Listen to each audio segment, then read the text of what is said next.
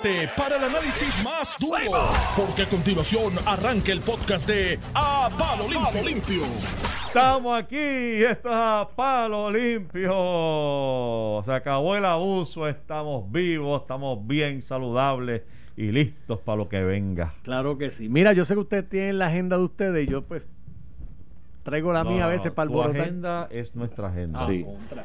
Qué hombre elegante. No, vamos a poner me caso cosas claras. No, no, y, y esto de mis amigos tampoco, tus hermanos. Porque mis Mira amigos, acá, mis amigos acá. eh, no es menos, es tus hermanos. hombre se fue a la cama contigo ahí. Una cosa No, no, aquí, fue a la cama. No, porque si es mi hermano, no. Mira que- Me siento, mira me que- siento como, como Lúgaro con Natal. Me siento Eso- como- Eso ustedes dos, Sí. eso ya me ustedes siento dos ahí. como Luis Gutiérrez con Aníbal Acevedo Vilá. Oye, Me viste, Me eso hay que siento así, hablarlo. eso hay que hablarlo. En esa empatía, les pregunto a ustedes, entre Lúgaro, Dalmau, César Vázquez, Eliezer, los que votan por otro, los que meten papeletas en blanco, los que dañan papeletas, entre todo ese cúmulo de candidatos, de personas y escenarios, ¿habrá un 20% de esta elección del próximo martes? Eh, no. No llega. No llega un 20. Espérate, no entendí. Si la suma de todos esos.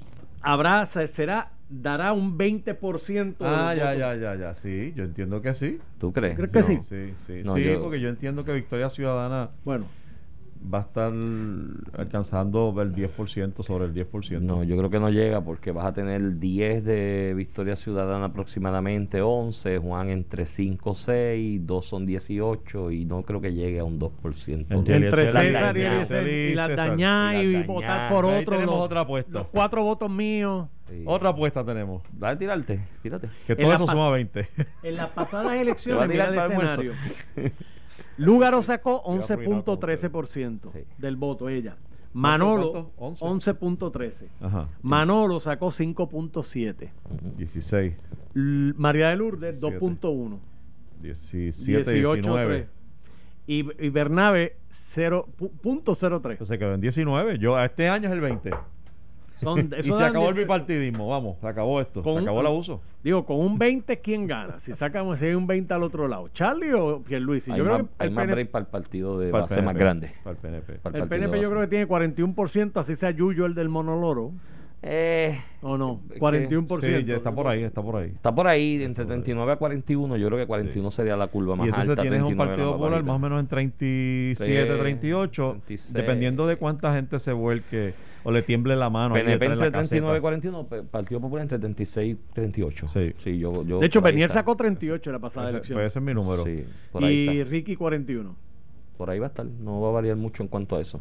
Lo que cambian son, lo que cambia en esta elección es, no está el factor Manolo, que fue un factor bastante pesado, pero Está Dalmau. ¿Tú crees que Dal- Dalmau tenga el efecto de Manolo? No, no creo que llegue. A un 5.7. Mm, No, creo que se queda en 4 o 5%.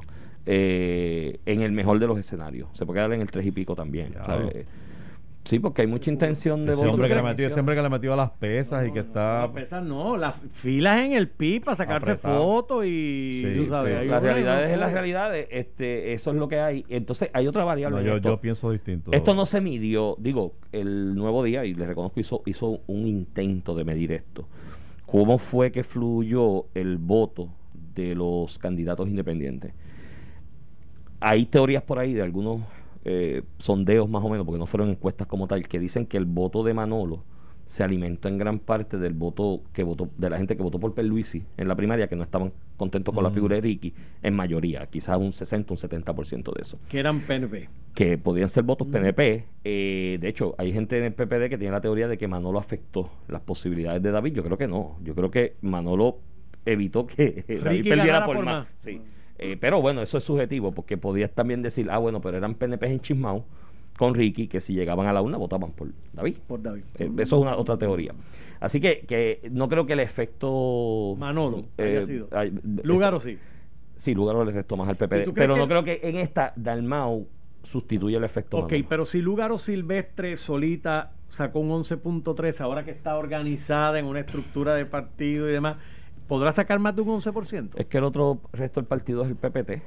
Y el PPT sacó 0,000. Sacó punto .03. en tu bicicleta con un millón que cogieron Y no tanto porque. Alvin Coto se le fue con creo No, no, hay- y Alvin, Alvin es, no, no, pero mira, Qué bueno que mencionas a Alvin, porque Alvin es el ejemplo de esas grupos, de un grupo de gente que estuvo en el PPT desde sus inicios, y hay otros muchachos, Román, este, que le dicen Tito Manuela, que es amigo de la universidad, que corrió para la alcaldía de San Juan por el, El Tiene documental, el de sí, un docu- exacto, un muchacho bien íntegro, bien objetivo vertical, que cuando vieron la mogollita, dijeron, eh, esto, para esto no fue que nosotros nos metimos, y objetivamente están apoyando a Dalmau. Eso es un por ciento significativo también, ah, los hay, los hay ahí. Eh, el lugar es, un- es que ayer yo solo decía a Joey, Victoria Ciudadana es, es- es una buena idea para acabar con el bipartidismo, pero no se puede convertir en un culto a la persona. Pero Joey dijo que discrepa de ti, lo quiero escuchar. ¿Por qué usted discrepa del análisis del licenciado Iván Rivera? Yo creo que hay factores que inciden, eh, eh, que, que balancean la cosa en términos de, de Lúgaro y Victoria Ciudadana.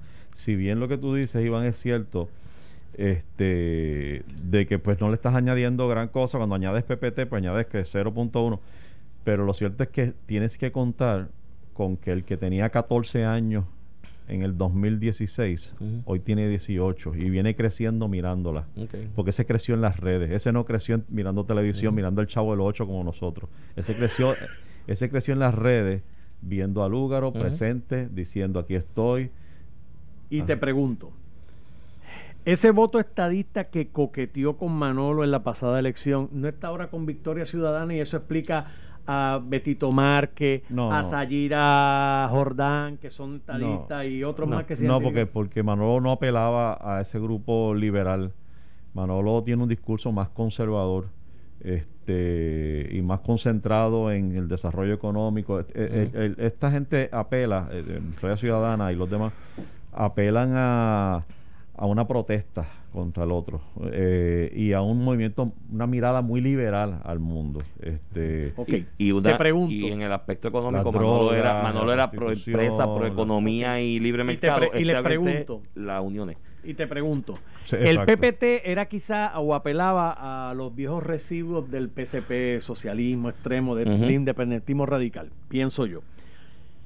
Coño, ¿Ve? este, César Vázquez no puede aspirar a sacar un 1% Estamos de, aquí, cri- ¿sabes? Estamos aquí. perdón, sí, de cristianos que voten por él. Por eso va a sacar un 1% cristiano.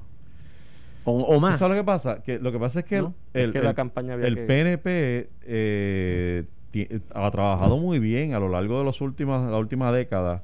Eh, o- vamos a decir, de Roselló para acá, eh, el PNP ha trabajado muy bien, el grupo fundamentalista religioso.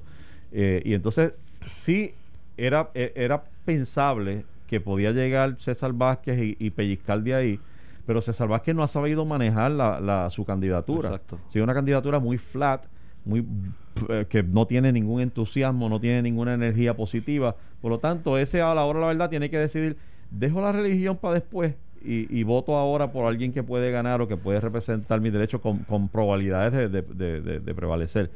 Eh, yo no, el pellizco de César Vázquez no lo veo. No lo ve. Entonces, tiene y el Eliezer no es ni Manolo ni, ni Lúgaro No, jamás en la tenido sus problemas. No, Lo que pasa es que, mira, eh, tú tienes, tú, cuando, con el caso de César, que es el que yo, y Joey tiene razón, o sea, no le hace ni un pellizco. Si tú vienes de ese sector religioso, te has destacado como líder en ese sector, has sido vocal en ese sector y por eso la gente te endosó en algún momento para que tú tenías que establecer cuál era tu marca. Y tu marca era las iglesias. Mi marca era, su marca tenía que ser los pastores, los grupos de base de fe comunitaria y diseñar un discurso dirigido a, A eso. ellos.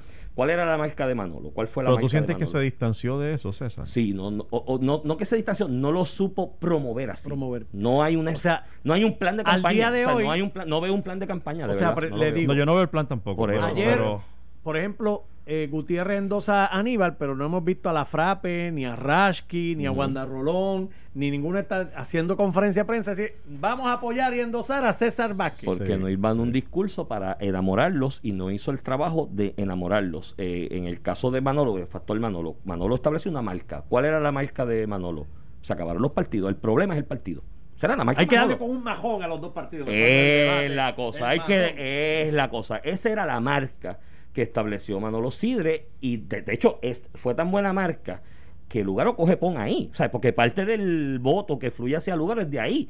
Eh, lo que pasa es que, bueno, obviamente- Oye, Manolo sacó 90 y pico mil votos, que ya si- quisiera el pipa una en su mejor momento. y si él y si él hubiese y si él hubiese querido más allá de, de- del movimiento si él hubiese querido, más allá del mensaje asertivo que llevó de que el problema es el partidismo y el partido, hubiese convertido la elección en un, en un tributo a su personalidad, en algún momento en octubre se viraba, le daba dos palos al lugar mediáticos y él cogía más votos porque eh, ciertamente el, el voto Lugaro se alimentó de ese mensaje eh, en toda la, la trayectoria. Qué interesante. Bueno, pues nada.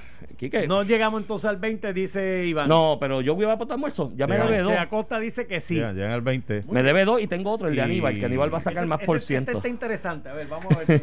Si el, otro no sirve, el otro ya lo perdí. ya me das por perdido el otro. Acuérdate, si no sabemos el resultado a las 12 de la noche, yo estoy yo estoy en la pelea. Está en la pelea. Tú esperas que, hasta San Giving contando. Ya tenemos hasta el sitio casado, ¿no? Que en, no, estamos, estamos en la bodita allí metidos. De hecho, estamos allá el. ¿Cuándo? ¿Cuándo? El día de las elecciones. ¿El domingo no? El día de las elecciones estamos en Sobao. ¿Ah, sí? ¿Haciendo qué? Estamos ah, viendo. Ah, no me digas. No me, yo como que escuché un rumor, pero no me, no me confirmado. Me avisan. Ese día yo entro en el otro lado a las 3 de la tarde. So, quiere decir que yo puedo. Estoy libre hasta las 3. No, pero tenemos el almuerzo yo voy ese. Yo me debe el Atlético. Le tiré el de Aníbal también, que con el endoso Gutiérrez lo podemos conversar hoy. Que Aníbal saca más por ciento de votos que lo que va a sacar Charlie. ¿Qué Charlie? ¿Tú crees? y le tiré esa al aire. ¿Jago puede pasar un sustito? Puede pasar un sustito. No, no. Oh, sí. Hoy Bambino amolado. Lo voy, me voy y lo, lo sigo escuchando. te veo, eres el mejor. Este. Mira, el endoso ese de. de, de yo, yo con los endosos, de verdad que tengo mi, mi reserva. Eh, porque yo no le veo la, la, gran cosa a esto. O sea, ¿qué, ¿qué motiva? Que la gente salga corriendo. ¡Ah, ya! Yo creo que más bien sirve para que el que ya decidió votar por, en este caso, Aníbal diga, mira, pues uno más, qué chévere, estoy en la, estoy en la, estoy en la ruta correcta. Porque fíjate que Gutiérrez lo está diciendo, pues debe ser que yo estoy bien. Eh, más de eso no sirve para nada, ninguna otra cosa. O es que la gente se vuelca detrás del que, ah, no, si Gutiérrez dijo que Aníbal es el, candidato y me voy con Aníbal, yo no lo veo. De verdad, el asunto de los endosos, yo, le, yo creo que es sobreestimado. Oye, que está nítido. Es música al oído del que recibe el endoso. Este, especialmente cuando viene de personas eh, con algún rango este, político o, social que, tú dices, ese tío tiene poder de convocatoria. Pero y, para empezar, a esta altura tampoco es tan efectivo como sería un endoso hace un año atrás, cuando tú vas construyendo esa, esa, ese, ese personaje político, esa candidatura. Pero una semana antes de decir yo voto por este, pues, pues, pues chévere, pues sabemos que Gutiérrez va a votar por Aníbal la noticia realmente es que no va a votar por, por Charlie. Ahí fue que se echó la prensa. ahí fue donde la Ahí fue que lo convirtió en noticia. Porque si él dice, pues yo endoso al Partido Popular, pues, pues uno más. Pero, pero voto por este, que por cierto, viene arrastrando eh, 400 cargos que le radicaron encima, que aunque salió absuelto de todos ellos, es una nube gris que pesa sobre la figura de Aníbal de Dóvila. Eh, justa o injustamente. Eh, eh, lo cierto es que fue acusado y, hay un sector del país que no le compra la absolución. Entonces, eh, él apoya a ese candidato, no así al presidente y su compañero de papeleta, Charlie Delgado. Y eso lo, lo convirtió en noticia. Él dice que es independentista. Cuando le dieron un poquito de para gobernación y dijo Juan Dalmao, creo que en el cuarto piso del Partido Popular se veían los printers cayendo así contra el piso, ¡clan! y los papeles volando. Pero es que él no es independentista. La gente, sí, pero, es independentista. Pero me imagino que la expectativa era si se va a sentar con Aníbal en un live, en una conferencia de prensa, ¿no? De alguna manera endosarlo, es que va a endosar también a Charlie. Yo creo que esperaban eso. Pero cuando yo te digo que Aníbal va a sacar en términos porcentuales más votos que Charlie Delgado, me refiero precisamente a eso, Joey. Luis Gracias al endoso de... Luis Gutiérrez, no, no, no, no, no. No, el endoso. En realidad me lo dijiste antes del endoso. El, el, el, endoso de Luis Gutiérrez manifiesta, exterioriza algo que con lo que yo he tratado de sustentar mi teoría o mi hipótesis, no, mejor dicho, sobre cómo va a romper el voto, porque Luis Gutiérrez, digo, primero Luis Gutiérrez apela a este sector, ¿no? Que, es el que yo te he identificado. El lector del PIB, o por lo menos de Juan Dalmao, el lector de Alexandra Lúgaro, ¿no? Que ahí hay un grupo de gente que más allá del, del, del PPT, hay libre asociacionistas, lo que llamaban soberanistas y demás reconocidos, gente del MUS que estuvo en el MUS en su momento, ¿no? Que era un proyecto libre asociacionista de alguna manera. Eh, son gente que van a sentir empatía por votar por Juan Dalmao Lúgaro, por la fuerte de su personalidad y lo que han logrado cultivar con su personalidad, pero cuando miren la línea de abajo de comisionado residente, quizás el doctor Piñero y quizás doña, ya, ¿cómo se llama? Ya Chira, eh, no me acuerdo el nombre de la candidata a comisionado, la doctora, eh, de, de mi historia ciudadana, cuando miren para abajo, no se sienten tan apelados a votar por eso. Y fácilmente pueden votar por Juan y por Aníbal. Y fácilmente pueden votar por Lúgaro y por Aníbal. Y además que Luis Gutiérrez ha sido bastante líder en ese grupo, porque Luis Gutiérrez siempre ha tenido mucha empatía con esos grupos que piensan de esa manera. Y ese endoso de ayer de la forma en que se dio, exterioriza esa hipótesis que yo te he establecido a ti de por qué Aníbal va a sacar más por ciento que lo, de votos de lo que va a sacar Charlie Delgado.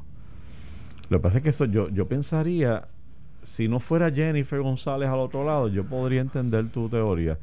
Pero, pero Jennifer González es una candidata, es un fenómeno realmente político. Y, y con un arraigo espectacular, todo le sale bien, todo lo que dice sale bien. Y entonces te en una posición donde lleva ya cuatro años eh, dando buenas noticias. y, y conseguí tanto. Y conseguí tanto. Y ahí van millones y van más millones, y van más millones. Y de vez en cuando doy un cantacito, ey, no los están usando bien, y ahí van más millones. es, es como, como, como, como Daco. Eh, Que son posiciones... y cuando Daco la época de Alejandro, ¿quién odiaba al secretario Daco? Nadie odia al secretario Daco. Daco es la posición eh, eh, la mejor posición para tú convertirte en gobernador. Digo, después pasaron, o presidente del Supremo. eh, sí, porque don Federico Hernández, fue secretario de DACO. Sí, sí, sí, pero, pero, fuera de broma, y, nos desviamos un poquito, pero, pero Alejandro convirtió, la, o sea, transformó la Secretaría de DACO le dio otro, otro, otra óptica, ¿eh? otra perspectiva. A, veces pasaban por inconsecuentes los secretarios de DACO y Alejandro se encargó de que no lo fuera. Exactamente. fue consecuente y cogió su relevancia. Lo muy bien. Después de eso, pues por ahí pasó mm, Michael Perluisi, que mucha gente cuando llegó a DACO dijo, bueno, pues ahora es que él va a despuntar como figura política, pero parece que eso no le eh, interesa. parece que no, y, y parece que era una cuestión de personalidad también, este no todo el mundo, pues, tienes que tener carisma también, no solamente en la posición, pero pero son posiciones de, dar buenas noticias. Pero igual que, que el, comisionado residente en los últimos años es para dar noticias de cuántos millones van a llegar y cuántos no van a llegar. Y, y desde ese punto de vista, Jennifer González ha tenido un cuatrenio espectacular. Este, ah, que uno puede, ¿verdad? Los que tenemos un poquito de memoria, podemos encontrar algunos puntitos este, no tan espectaculares. Este, eh, pero porque no nadie puede olvidar que hubo unas vistas allí para investigar la, Autoridad de Energía Eléctrica y su politiquería barata aquí y que se le pidió a Jennifer que desarrollara el proyecto con el cual iba a despolitizar. Y eso pues coqui, pero pero ciertamente en términos generales la proyección de Jennifer González es muy positiva. Tiene un gran arraigo no solo dentro del partido, Jennifer tiene, a diferencia de otros como Rivera Chats en el partido, eh, en el Nuevo Progresista, tiene la capacidad de atraer periferia. ¿Tú crees? Oh, no tengo duda. Ahí es, que yo, ahí es donde quizás viene la diferencia en el análisis tuyo. No, no ves a nadie. Veo muy. Puede haber gente de lo que llaman la derecha del PPD, puede haberlos, de lo que llaman la derecha del PPD, que voten por Jennifer, pero muy poco, muy escaso, porque Jennifer siendo el animal político que es, de hecho esta noche es el debate de Aníbal y Jennifer, siendo el animal político que es, siendo el animal político que es, a veces puede sonar abrasiva para el popular del corazón de rollo. Mm. Y ese popular del corazón de rollo, que podías identificarlo con popular de derecha, pues la figura de Jennifer le suena abrasiva, porque eh, Jennifer ha sido bastante agresiva siempre, ¿no? En su discurso. Jennifer consolida el core y la base del PNP. Hay una periferia alrededor del PNP que, aunque no sean PNP, son estadistas, como puede ser tu caso, que, que lo, lo, atrae. Pero del Partido Popular, difícil porque la ven medio abrasiva. Entonces, de ese otro sector te vas al independentismo, te vas al libre asociacionismo, te vas. No, no, no, no creo que. No, no, anima, no enamora a nadie. No, porque esos no están pendientes a cuántos chavos dieron de fondos federales ni, ni de vaina de ordinario. No, es un elemento. Yo la veo muy fuerte. Y te reconozco que si alguien puede pellizcarle eh, y, y, hacerle algún hueco a Jennifer es Aníbal. Sí, Sin duda alguna, es, o sea, no, no, no puedo imaginarme a José Nadal eh, haciéndole el mismo hueco a, Jennifer que, que a Aníbal. Aníbal lo que pasa es que viene viene con una carga bien pesada. Su, su pasado, las acusaciones, lo, lo, lo perseguirán por siempre, para bien o para mal, justo o injustamente, lo perseguirán por siempre. Y es un, pe- esa- e- es un argumento que siempre va a tener el PNP, el estadista, el que se oponga, siempre va a poder decir, ah, si eso fue un corrupto que lo acusaron de 20 cosas. Y todos los que lo rodeaban lo- se, declararon culpables. sí. Y hubo hechos probados allí que realmente pues, se distancian de lo que es. un- Eso, eso para el PNP eh, es, es el, el análisis. Exacto. El otro sector no. No, No, nadie más entra en eso. No, no, si yo estuve allí frente a la Corte Federal el día que lo, que lo absolvieron y mi hermano, aquello estaba lleno de gente del independentismo, del libre asociacionismo, Mm. demás en apoyo. De hecho, yo, gente del independentismo, figuras reconocidas, que no voy a decir el nombre porque eran conversaciones privadas, ¿no? Pero me decían, eh, Aníbal lo que tiene que hacer ahora, montarse en el al carro. medio, y medio, la- y la- no, gente que yo distingo mucho, pero son líderes. Y decían, medio. Aníbal lo que tiene que hacer es salir de ahí, montarse en el cajo, ir y quedarse con el PPD. Porque esto fue una patraña de los federales. Y esto fue un rancho que le hicieron los federales para influir en las elecciones. Así estaba ese ánimo. Eh, eso que tú dices opera más en la mente del PNP. del- Lo, lo cierto es que Aníbal sabe hacer campaña. Sí. eh, lo está haciendo muy bien y, y, y se ha adueñado del no.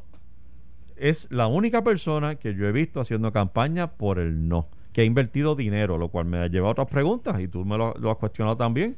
Que aquí, aquí se asignó dinero por tú representar la pelea aquella que llegó al tribunal entre PIP y, y PPD que querían ser los líderes del no. Y sabe Dios si era por coger los chavitos ya, porque no veo, no veo ninguna campaña por el no. Este, más allá de alguna otro mensaje bobo, pero, pero quien, quien veo activamente con, con- con anuncios efectivos eh, en contra, eh, eh, a favor del no, es Aníbal. Tiene una campaña. Aníbal tiene una Tiene campaña. una campaña. Hasta hace dos semanas, hasta hace dos semanas aproximadamente, los únicos dos que estaban haciendo campaña eran Luis y Aníbal. Hasta hace dos semanas aproximadamente. Sí. Ahora, pues, Charlie empezó a correr la cosa que se ve más o menos una campaña ordenada, más o menos.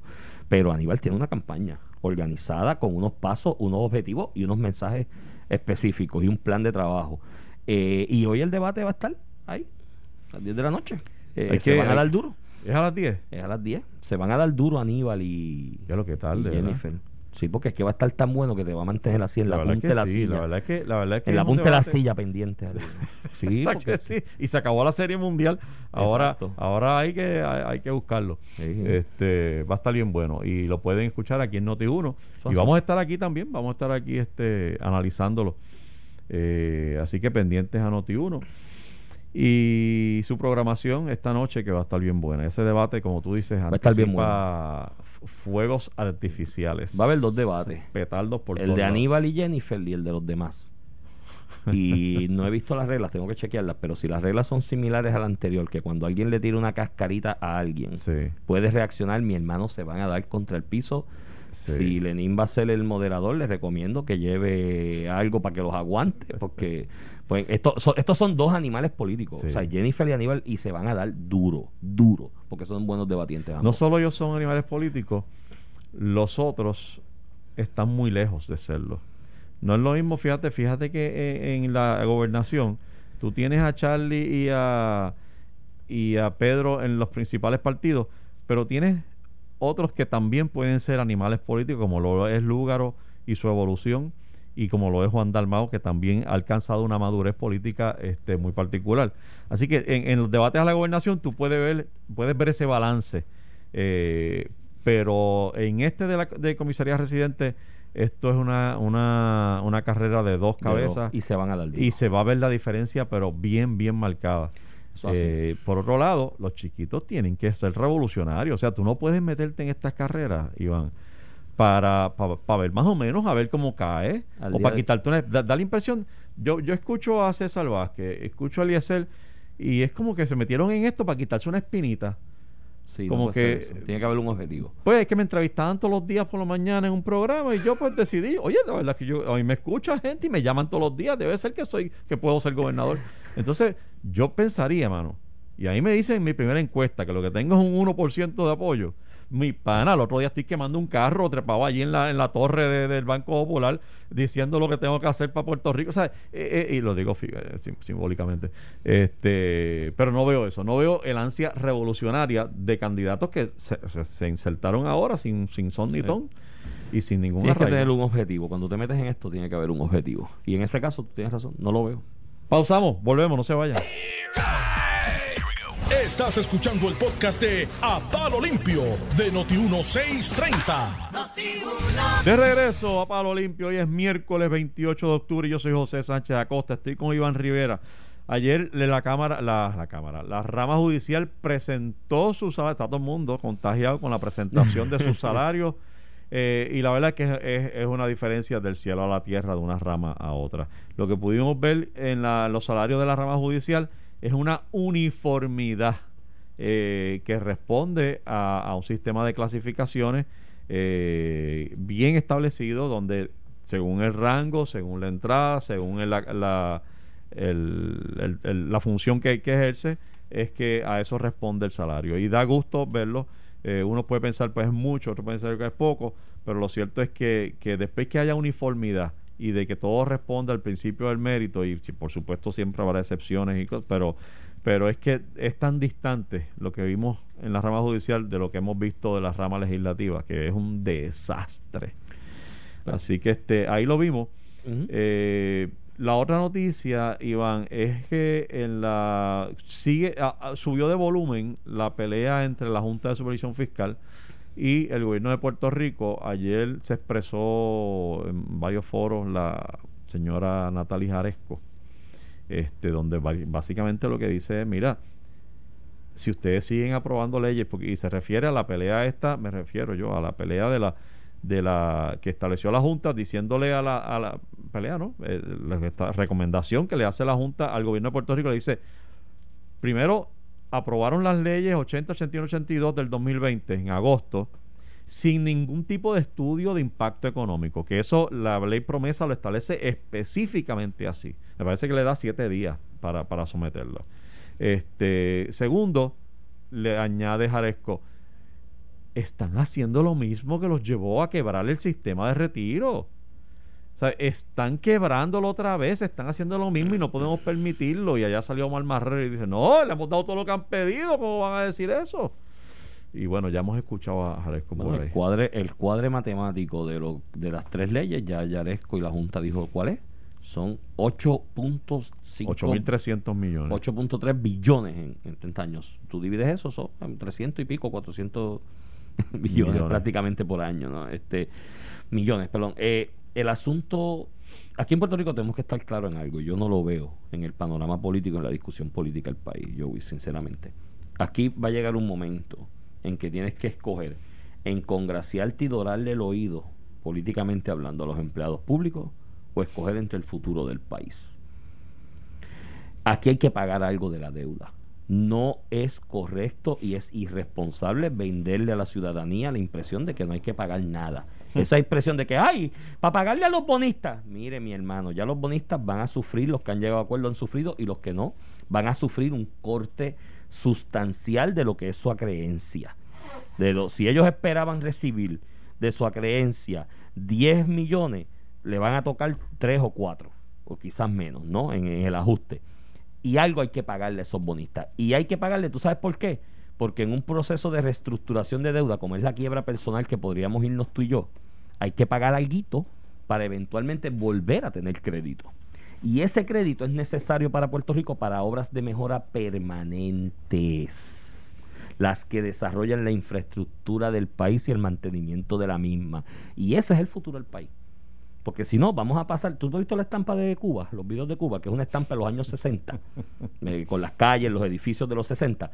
Pues nosotros vamos a pasar a hacer dentro de 30 años la estampa de los 90. Porque aquí la infraestructura está congelada en los 90, en lo que se hizo en los 90. Y hay que tener acceso a los mercados para eso. Así que hay que escoger entre ese futuro del país o dorarle el oído a los empleados públicos y, está, y, hay, y es ser irresponsable cuando se dice que no, no vamos a hacer ajuste para pagarle a los bonistas, que tienes que pagarle algo, gallo. Y sobre los retirados, bastante buen acuerdo que llegó el comité de pensionados. Eso es un acuerdo que es filete. Si siguen fastidiando con eso, lo que puede pasar es que eso llegue al tribunal para que la juez lo resuelva Oye. y el corte sea mayor. Perdóname, acuerdo con el que estaba todo el mundo de acuerdo, incluyendo la gobernadora. Y hasta que fue candidata. Eh, bueno, exacto. eh, Es un muy buen acuerdo. Cuando tú comparas con otras jurisdicciones, ¿no? En la realidad del tamaño de la deuda de pensiones en Puerto Rico, es un muy buen acuerdo. Eso se, eso se afinó y se, se trabajó muy bien. Y yo felicito al comité de pensionados Pero por qué, ello. qué bueno que traes ese punto, porque eh, sí, el, el, el, la, el grupo que más grande, que de, de más eh, pensionados este, representa, estaba de acuerdo con, con, con, con el acuerdo alcanzado. Porque tú eres Eh, realista. y, de momento estamos haciendo otras cosas y dando beneficios, añadiéndole beneficios, y vamos una, una ventana para esto y una ventana para lo otro, y sin tomar en consideración el efecto que tiene y el impacto económico en, en el, en, el, en el fondo. una ley Pay As You Go que eximía del Pay As You, que eximía del Pay As You Go las aportaciones a los municipios. Que entonces, ¿con qué le vas a pagar a los que convertiste al Pay As You Go? O sea, hay, hay que Está ser interesante, este, lo seguimos después. Seguro que Va- sí. Voy a pausar para un mensaje importante. Dice, porque, porque el, lo, lo importante es estar al día, ¿ah, Nelson? ¿Verdad, Nelson? El siguiente segmento es uno auspiciado. Estamos aquí, muchachos, como siempre, todos miércoles. Los, los muchachos de Tu Dinero Seguro ya están aquí. Nosotros estamos encantados de que ustedes estén aquí. Qué bueno que nos visitan otra vez y que traen información importante que como siempre la traen. Yo estuve leyendo un par de noticias. Este, bueno, las discutimos ya mismo, pero le doy la bienvenida al señor Ángelo Díaz. Buenos días, José. Buenos, Buenos días. días. Usted está hoy con una, una voz de locutor en Eh, pausa. eh, ah, papá. Ahí qué elegante, qué elegante. Pedro Astacio. Buenos días, José. Qué bueno verte. Gracias, Ya te bro. echaba de menos. igualmente. Y Rayleigh Correa atendiendo a los facebooleros allá en. Saluda a los facebooleros. Rayleigh, buenos días. estén. Mira, muchachos, este. Oye, perdonen ahí que es que estuvimos ahí como que en un desfase con, con la tecnología, pero, pero estamos aquí. Estamos aquí, eso es lo importante. La aquí. tecnología no es infalible. Eso es así. Así que de eso no hay que preocuparse. Para eso hay profesionales como ustedes que trabajan con eso a diario. ¿Y ustedes qué me traen? Pues mira, José, eh, ha sido una semana, ho- hoy es miércoles y este servidor, al igual Pedro, parece que hoy es viernes. Ha sido un, una- un inicio de semana. Bueno, desde el sábado estamos viendo clientes, obviamente hay mucha, mucha euforia con la volatilidad del mercado y cada vez que esto ocurre, pues Unos las ahí. Sí, porque las personas entienden, y lo, incluso eh, lo hablamos en el programa anterior, las personas entienden que esto va a seguir subiendo como un globo de helio. Y mira, lamentablemente siempre, siempre va a haber volatilidad. De cara a elecciones va a haber volatilidad. Coronavirus, va a haber volatilidad. Esta mañana el Dow Jones, lo que se conoce como los futuros, 400 puntos abajo. Y la única razón que dijeron, los analistas dicen que el inversionista está asustado porque los casos de coronavirus siguen en aumento. Punto. Así de sencillo. Las vacunas están en un segundo plano. Ya el inversionista dice, uy, esto sigue, no hay vacuna, las elecciones, vamos a empezar a recoger velas. Entonces, estas son las cosas que nosotros constantemente le decimos al radio escucha, le decimos a nuestros clientes, lo hacemos también a los facebooleros, que estén claros que las inversiones, el retiro, no es una carrera de 100 metros. Esto es una carrera de fondo. Hay que estar constante, a un paso constante. Y cuando tú estás hablando de un producto que te puede dar en promedio en 10 años, en 10 años un 6%, no tienes nada más que buscar. Tú encárgate de las aportaciones que puedas hacer adicionales a tu depósito inicial, hazlo. Puedes hacerla hasta 25 mil dólares al año y esto con un promedio de 6% definitivamente es algo que te tiene que interesar y lo muestra lo que es el histórico del producto. Eh, una de las preguntas que siempre me hacen, eh, ¿y ese dinero está garantizado? Yendo de la mano de lo que menciona Ángelo, esa es la parte que las personas más veces, José, es hacen más- hincapié, pero a la misma vez como llega el momento que dicen esto es muy bueno para ser verdad. Ah, sí. Y esta es la estrategia, José, que tiene, como yo le menciono, un win-win. Porque tienes un instrumento que además de garantizarte el principal, y está, ¿verdad?, por escrito, que eso es bien importante, tiene un promedio de rendimiento, como menciona Ángelo, de sobre 6% a 10 años. Y te permite hacer aportaciones, o si cuando haces esas aportaciones, ese crecimiento de interés compuesto, oye, hace que ese interés se siga maximizando. Y si hay algún evento económico que nosotros siempre lo mencionamos en la oficina, hay que planificar, ¿verdad? A mediano plazo en estos tiempos por tanta, tanta este, volatilidad o falta de certeza que existe a futuro, ¿verdad? Las cosas que estamos viviendo. Pues este instrumento te permite hacer retiros parciales y acceder a esos fondos que estás destinando para tu retiro, que es bien importante porque a veces creamos un planquillo, creamos una IRA, creamos un 401k y desconocemos las letras chiquitas de estos planes, ¿verdad? O, o como se convierten a veces en camisas de fuerza. ¿Cuánto te permite retirar parcialmente al año? La anualidad te permite retirar hasta el 10% anual sin penalidad y dependiendo del año del contrato y el market value adjustment que tengas, puedes incluso hasta acceder al 100% de los fondos sin que te erosione un dólar de tu principal o rendimiento. Y esto es bien importante porque hay allá afuera, José, 100 diferentes compañías con 100 diferentes productos de anualidades. Pero Nosotros, eso es importante, perdón, eso es bien importante porque mucha gente invierte su dinero y dice, pero ¿y si lo necesito de momento por una emergencia? Exacto. Y eso estamos viéndolo mucho en las reuniones que estamos visitando. Ayer mismo, ayer yo- mismo yo- me pasó. Yo no quiero depositar mi dinero y que de momento lo perdí para, por, Exacto. por, por 10 años o por qué sé yo. Exactamente, porque automáticamente piensan que al comenzar la estrategia, eh, ese dinero ya se desentendieron por un periodo de los años del contrato. Y no es así, porque incluso cuando tienes el rendimiento, puedes acceder a esos intereses, puedes hacer un sinnúmero de estrategias con estos programas que te van a permitir maximizar tus finanzas. Honestamente, yo he tenido clientes que han cumplido aniversario prepandemia y post-pandemia. Ujú. Y el promedio sigue exactamente igual. Yo exhorto a los radioescuchas que entren a internet y pongan SP500 Historical Returns y busquen cuánto el SP500 está en rendimiento hoy, en lo que va de año, no hace 5, no hace 10, que lo vean en este año de enero, ¿Dónde estaba en hoy, enero y dónde está hoy? está sobre 5% en un año de pandemia. El año pasado el SP500 cerró positivo 28%. Y estos programas tienen cuentas que no tienen topes de rendimiento, pero volvemos. Nos llaman a veces con mucha confusión porque hay mucha información fuera y hay muchos productos. Nosotros nos dimos la tarea de filtrar estas anualidades y ya seleccionamos las que entendemos que cumplen con las expectativas, número uno, de garantía, número dos, de cero costos por manejo, número tres, de no tener topes de rendimiento en cuentas indexadas, número cuatro, de flexibilidad para hacer retiros y número cinco, de permitirle poder hacer aportaciones. Y por último y no menos importante, que esta parte a ti siempre te gusta, número seis, que te permite colocar un beneficiario. Hay anualidades que Muy bien. automáticamente, José, y no se lo explican a los clientes, van a la herencia, no te permiten destinar Nombrar. Un, un beneficiario, Nombrar, nombrar sí. un beneficiario en la solicitud B. Y toda esta estrategia nosotros ya la analizamos y la tenemos lista para cuando nos sentamos con un cliente poderle dar las herramientas necesarias para que tome una decisión informada y esa planificación se ajuste a su, a su retiro, Ángelo. Sí, mira, eh, algo que, que está diciendo Pedro que quiero traer sobre la mesa claramente.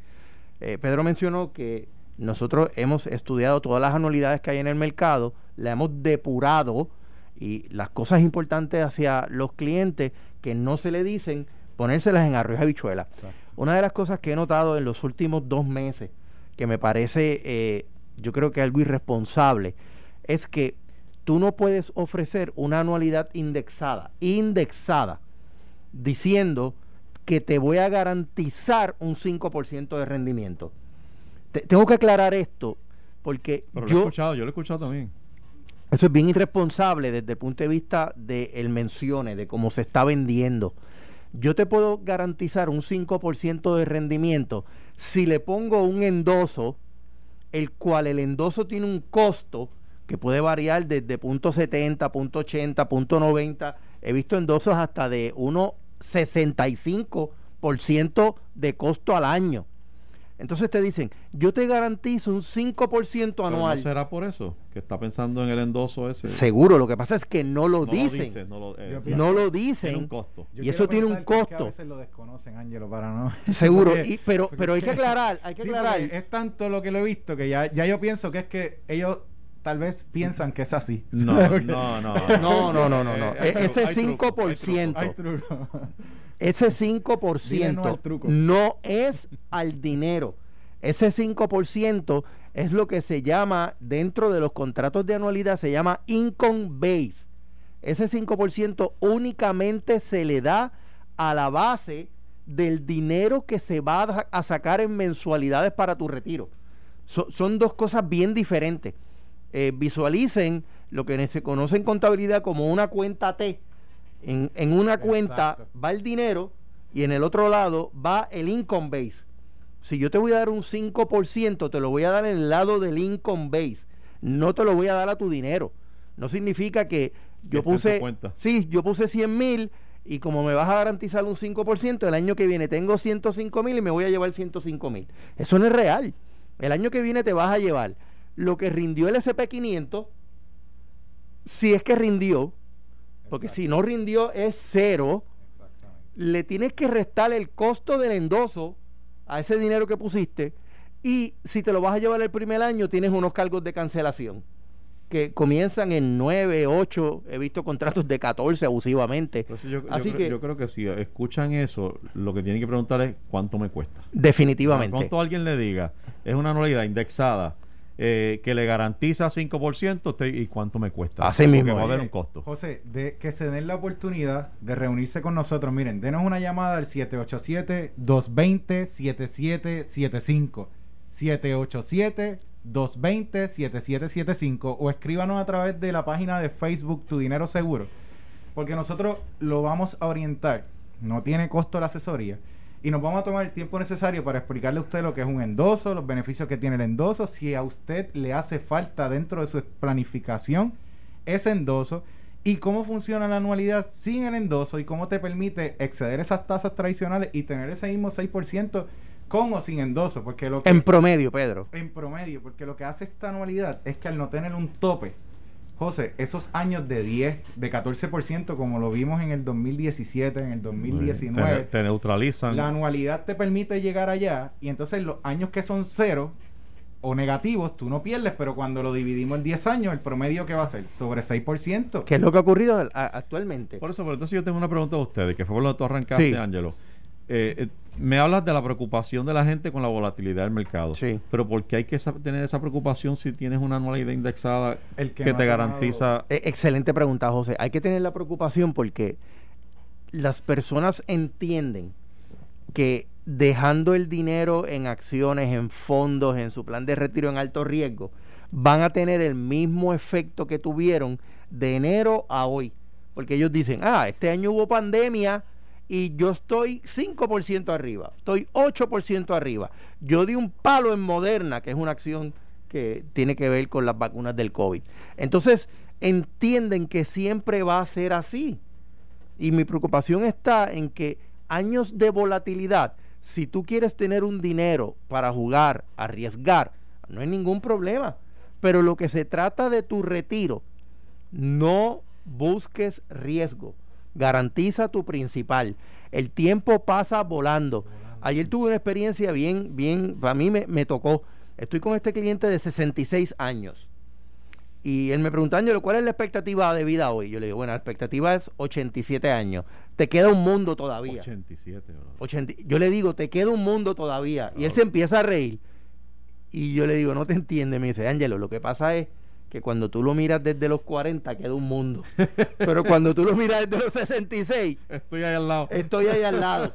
Entonces, es para que tú veas lo que es la percepción del tiempo.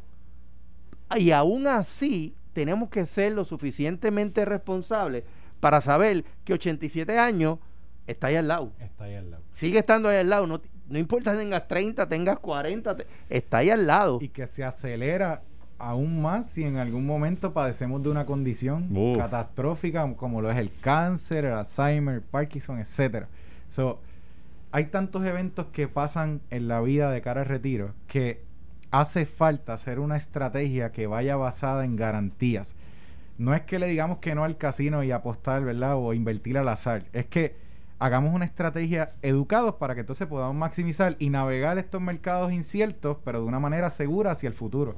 Así que nuevamente, 787-220-7775, tudineroseguro.com En o en Facebook. Facebook. Y no me quiero ir sin decirle a los radioescuchas, La póliza de cáncer, estamos 100% convencidos que sigue siendo la zapata en la planificación financiera. No lo olviden, y la póliza de cáncer no es el producto más caro de la planificación. Todo lo contrario, es el producto más económico en la planificación financiera. No hay más que añadir. No hay más llamen que ahora mismo. Llamen ahora mismo.